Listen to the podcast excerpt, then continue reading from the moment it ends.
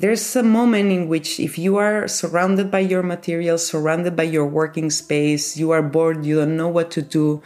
There's a moment in which you reach a place where you almost become a child again. And this idea of like the playfulness with the things that you have around can come back. And then you go to places you never expected to says Eva Fàbregas, whom we had the pleasure to meet for another episode of our Kunstpause Stoberkreis podcast. Eva has just opened her exhibition at Hamburger Bahnhof Nationalgalerie der Gegenwart, and for this special episode in English, we will mostly focus on her work at um, Hamburger Bahnhof and uh, her practice in general. Um, but before, we will ultimately dive into one of the works she chose from National Gallery's collection, which is a work um, by the artist Rebecca Horn. Um, Eva, before you um, arrived in Berlin. I've just had the pleasure to discover your work actually at the Lyon Biennale, also curated by Till Fellrath and Sam Bardaouil um, last year. But um, when you started studying um, in London as as well as in Barcelona, right? Okay. Um, uh, you immediately, I think, took the way into sculpture. Is that also the reason why you wanted to? Select a work by Rebecca Horn? I think that when I was studying, I was not really studying sculpture. Uh, I was studying other things. But for me, Rebecca Horn, it's an artist that maybe I discovered her in full not so long ago. And I understood that we had so many similarities, maybe, no? Like the idea of approaching uh, sculpture not just like a fixed uh, object, but something that can be maybe like a prosthetic that comes from your body or like a performative object that performs things in life, no? That maybe they can be part of your body, they can be part of the surroundings. And that's something I think we have both in common and that is fascinating for me about her. What work by Rebecca is it actually? Maybe we start um, with Rebecca Horn in general. She's known here for her kinetic sculptures that engage with the viewer and create immersive experiences. And many of her works feature elements of movement, sound, and interaction. And I was so happy that you selected um, an, a piece by Rebecca Horn because I can still remember one of my first exhibitions I visited as a child um, in Neue Nationalgalerie. And um, you selected the artwork titled Caressing the Egg Between from 2007. And um, yeah, it's, it's a very interesting piece because two brushes rub against an egg. Um, and um, the temperature of this egg is monitored by a thermometer. Yeah, and it's it's a really interesting piece, and it's um, I've never seen it in original, but um, yeah, it's it's interesting that you've chosen this one. Yeah, I've never seen it either uh, mm-hmm. in real life, but just seeing the picture and imagining what was happening in the work, I could immediately relate that maybe this is like a love affair no, between the egg and the brushes. Like there's a romantic relationship between something organic and something mechanical, or like in organics. For me, it's like grasping an emotion that comes from these two different worlds, no, from something that is organic, something that is inorganic. So I was very interested how she dealt with that in that piece. Oh, nice. For me, it's a like a um, relationship between nature and technology, so also in interpretation maybe, but um, the love affair is uh, much more interesting. Maybe. yeah, I think that maybe also is like a like she approaches all the materials that she works with in the same way. No, it's through emotions and it's through a desire and it's through a connection between herself. I would say, and I feel like she deals with objects as having like close relationships with them and sometimes love affairs with them. And erotic affairs. And erotic affairs of course There's mechanical. a lot about erotism in her work Italy, yeah. which is also partly in your work i, I must say. Um, uh, um, I, uh, one, one of my experiences from the lyon biennale when i first encountered your work was really that as an audience, you immediately start interacting with it. You immediately turn around it, want to understand it, don't quite get it, feel mixed between being amazed by it and repulsed by it at the same time. Um, is interaction something that you are mostly looking for as an artist? I never use the word interaction, um, but for me, sculptural practice has to do with somatics and has to do with my own body in relationship to a space and to materials. So I cannot really understand a practice where like not interaction, but maybe the somatics are implied on, on the on the work. No, for me, um, I think I, I learned through through my fingers. I, I learned through touch and through uh, direct engagement, my body with the materials and with the architecture. So I think that then the audiences get also this kind of immediate relationship to, to those volumes inside the space no? That's why also you want to maybe walk it. You sometimes feel yourself as being an ant in around those shapes because of their scale. So i play a lot with these kind of things so, Eva, tell me, Sam and Till, who you already worked with at the Lyon Biennial, invited you to Berlin. What was your first reaction when you saw this great train hall of Hamburger Bahnhof Nationalgalerie der Gegenwart? Oh, that it was a very good challenge to take. I was very, very excited, and at the same time, like the scale was um, I don't know, 10 times more bigger than every anything I've done in the past. So, but I think that you cannot be creative also if there's no challenges. No, I will get bored if I would done I didn't had any uh, any of these kind of challenges. So for me, it was like okay, let's go for it. so you accepted the challenge, and visibly, it turned out into a wonderful exhibition. Thank you. when we, I mean, you've already spoken of um, your work as bodily um, how do these bodies actually come to life? I had the chance to um, get some glimpses of the creation process at Hamburger Bahnhof, and I don't want to spoil too much of your practice because you should be um, the one who communicates about it. But maybe you can tell us a little bit about that process of creation that is needed in order to let these beings, and I would speak of them as beings, uh, come to life. So there's different stages, no? Like there's the first stage where I would say I give shapes to materials in my studios. I work in a very intuitive manner right now. I would say um, I had for example, I have like in my computer um, tons of images that are like organized by folders that they go from sex toys to ergonomic objects to polyps or mollusks, uh, organs, uh, genitals. So there's all this kind of imaginary that I, I carry with me that I'm interested, that I, I collect no, in my computer. But I think that uh, those shapes come after in a more intuitive way. There's not a specific plan on uh, reproducing one of these things that I'm interested with, but it's more like a blur between those shapes, forms, and but not just about shapes and forms, maybe sometimes also feelings, emotions that I carry with me that are mixed and blurred. I think I've almost never done a sculpture that doesn't change in the space. That's something that it's quite um, particular in, in my practice. I don't understand a sculpture. I think I've never done a sculpture that I feel it's finished because mm-hmm it always uh, transforms when I'm inside the architecture. So I carry this shape that I've already built up in the in the studio. But then once we are in the uh, architecture, like in Hamburger Bahnhof, for example, those shapes are inflated with air. No, they are the the air is the main material that makes this shape alive. Air is a material that permits me to um, adapt these sculptures to the architecture. So it's mostly a collaboration, I would say, between the materials, between the architecture, and between myself. No, once they are there, they want to be in the space in very specific ways. Like you may want them to sit on a corner in a specific way, but they will tell you how they want to, and you need to listen them. It's very important to listen to them. This means you arrived in Berlin with a certain plan and idea, but then now working, having worked in the space, you kind of I need to get lost of the plan again.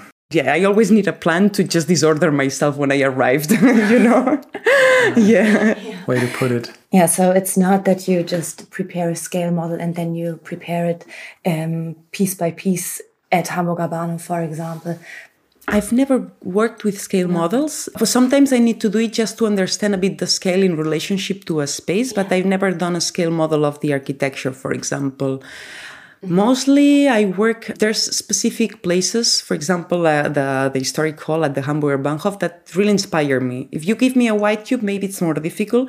But if I come to a site visit to Bahnhof, this um, I immediately react to the space with images, with feelings, with emotions, and I really try to trust those first intuition in the process of working the plan of the exhibition. And it's mostly about drawings. Um, yeah. Hamburg Bahnhof, what is interesting, I saw you um, interact a lot with the metal structure of the building, Mm-hmm. right? Yeah.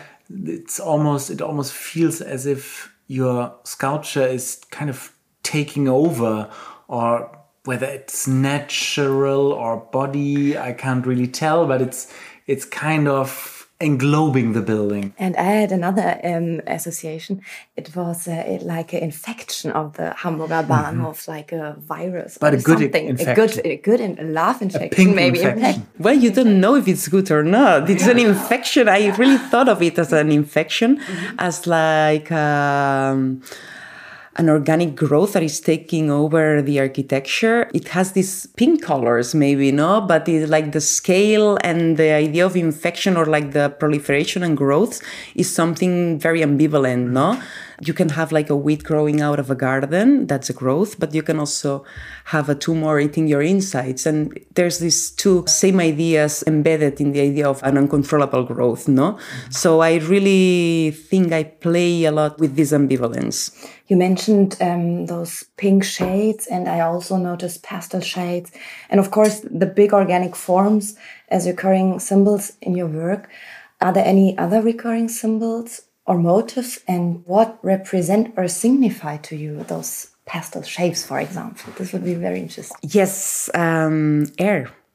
And this is something I just realized quite recently. Like my main material, the the way I create shapes, the way I think now with shapes is through air, is through inflatables. And not just with the works that you've seen in Hamburger Bahnhof that they are directly inflatables, but in all my other sculptural practice, air is the main material, although maybe you don't see it. For example, I have like silicon sculptures and the mold is uh, shaped by air. And I also have some other resin spheres that they are like hollow membranes that are made with latex balloon, but the air is extracted. They are like the leftovers of this process of having an air embedded into a material. I would say air is one of the symbols right now of my work. In talking about ambivalences, air is per se maybe the most ambivalent material because it's everywhere and yet it's never present or it's hard to grasp. It's something which is now between you and us um, sitting here. It's transmitting our voices, it's transmitting viruses, it's transmitting love, um, though it's it's invisible. And so kind of you through as making it your material, you don't really make it visible, but at the same time you refer to it. Is it a reference to air? No, I don't. I wouldn't say it's a reference. I think it comes from. The thing is that when I was younger, I was 12 years singing in a choir. That was my main, yeah, formative experience. already. Yes, and I always felt a bit uh, like a vision out of water when it comes to verbal expression or like language or words. And for me, singing was very formative experience. No, for me, I understand like it was much more embedded way of communicating, and I begin understanding in that moment air as a tangible material. Mm-hmm. No, like different voices could fill up a space depending on the type of architecture mm-hmm. that we were singing on. Sometimes there's architectures that they just cut the voice. Mm-hmm. And for example, the, the first day that I arrived to the site visit at Hamburger Bahnhof, one of the main things that fascinated me it was the acoustics of the mm-hmm, space. Mm-hmm. No, it's like a church-like building, and I was like an empty factory. Yes, but the acoustics is, are amazing. You are in one side of the space and you may you produce a sound and that sound travels immediately to the other side. It's mm-hmm. almost like 100 meters. So it's quite interesting. And I could picture this idea of like a bubble that was inflating when I was creating that sound. And it like that bubble was swallowing and devouring the different places of the architecture, like coming to the corners and eating the, the insides of the arches, those uh, triangles that the arches make. And I think that was one of the main starting points to begin thinking on that space. In one interview, you once said that you have to be just surrounded by your materials in your studio so you can easily get bored. Um, this was very funny for me. Please let us know more about getting bored as a starting point of your artistic process. More than the starting point, I would say that it's like you need to be in good terms with the idea of being bored in the studio. Once I when procrastination but with your materials. Yes. you know like not having maybe the computer yeah not having the the the phone around. Once like a soup that is kind of cooking yes. on a, on a low fire. Totally. Uh, like there was a teacher once in in london that told me that no that um, being bored in the studio is part of the creative process. And for me that was a relief. And i I began understanding this idea um, some years after because there's a moment in which if you are surrounded by your materials, surrounded by your working space, you are bored, you don't know what to do. There's a moment in which you reach a place where you almost become a child again. And this, this idea of like the playfulness with the things that you have around can come back. And then you go to places you never expected to. So I think that's why it's uh, it's quite important to yes to to be fine with the idea of getting bored in the studio. and you work from your studio in London and Barcelona. Um, can you describe us a typical day in your studio? And um, what are things that you, besides materials, surround yourself with? I heard that you have a lot of plants and i also find those shades in your work. So it's uh, what is what does your studio plants like? and sex toys. Plants and sex toys right, right now like i don't so i was living in london for 12 years but i moved back to barcelona. That's where i come from so i don't have two studios. I, I don't have a studio no no not uh, i would love to but no. Um, so i just moved back to barcelona two months ago. And of course, plans couldn't come with me because it's Brexit. You cannot like travel with plans. So I had to give out all my plans to my friends and I'm happy that they are staying with them. Yeah, but normal day in the studio, it changes almost every day or almost every week. Because of course, yeah, we imagine that being an artist is maybe just creative work, but there's a lot of other types of work that need to be happening there. So there's days that I'm just in the computer going through my invoices, but then there's days that it's just meetings and emails. Then there's days that it's just production, like very strict production mode where you know where you have to do and there's a deadline and and you are just like producing it and then there's days that it's just playing around. Those are one of the most fun ones. Positive boredom. Yes.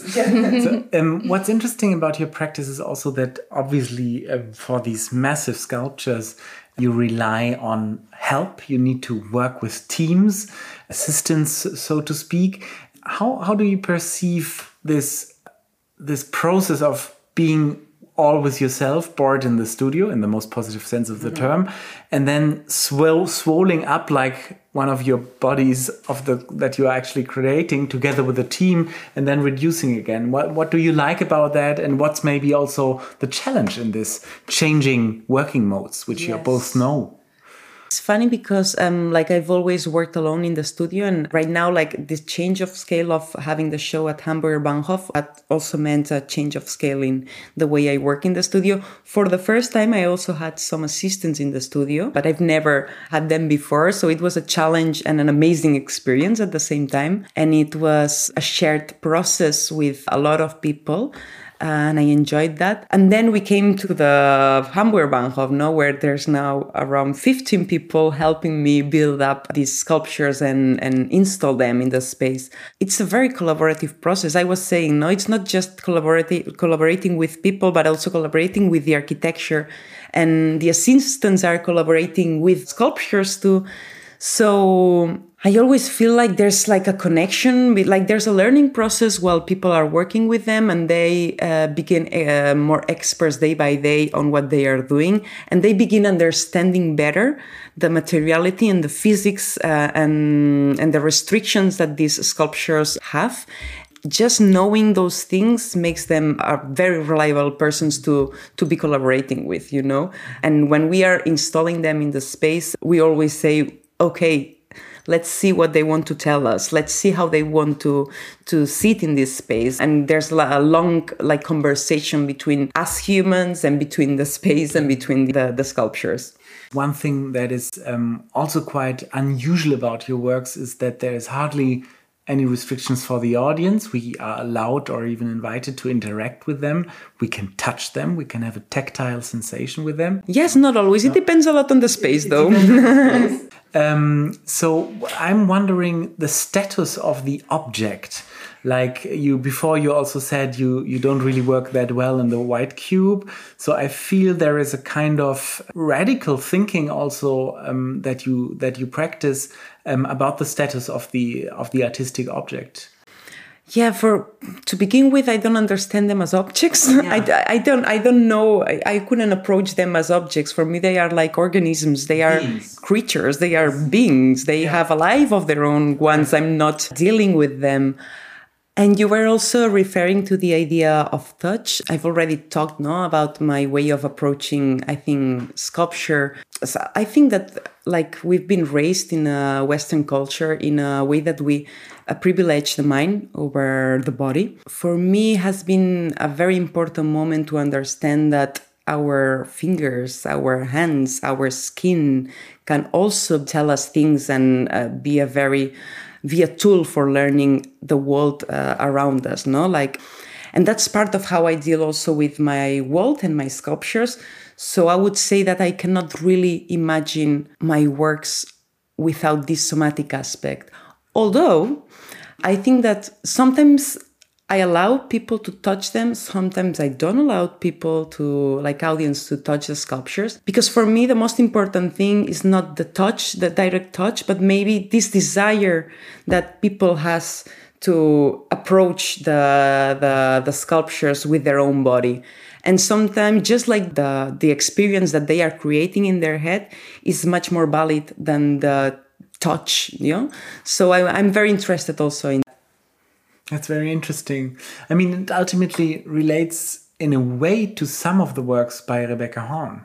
Yeah, yeah because um, some of them are relics of performances.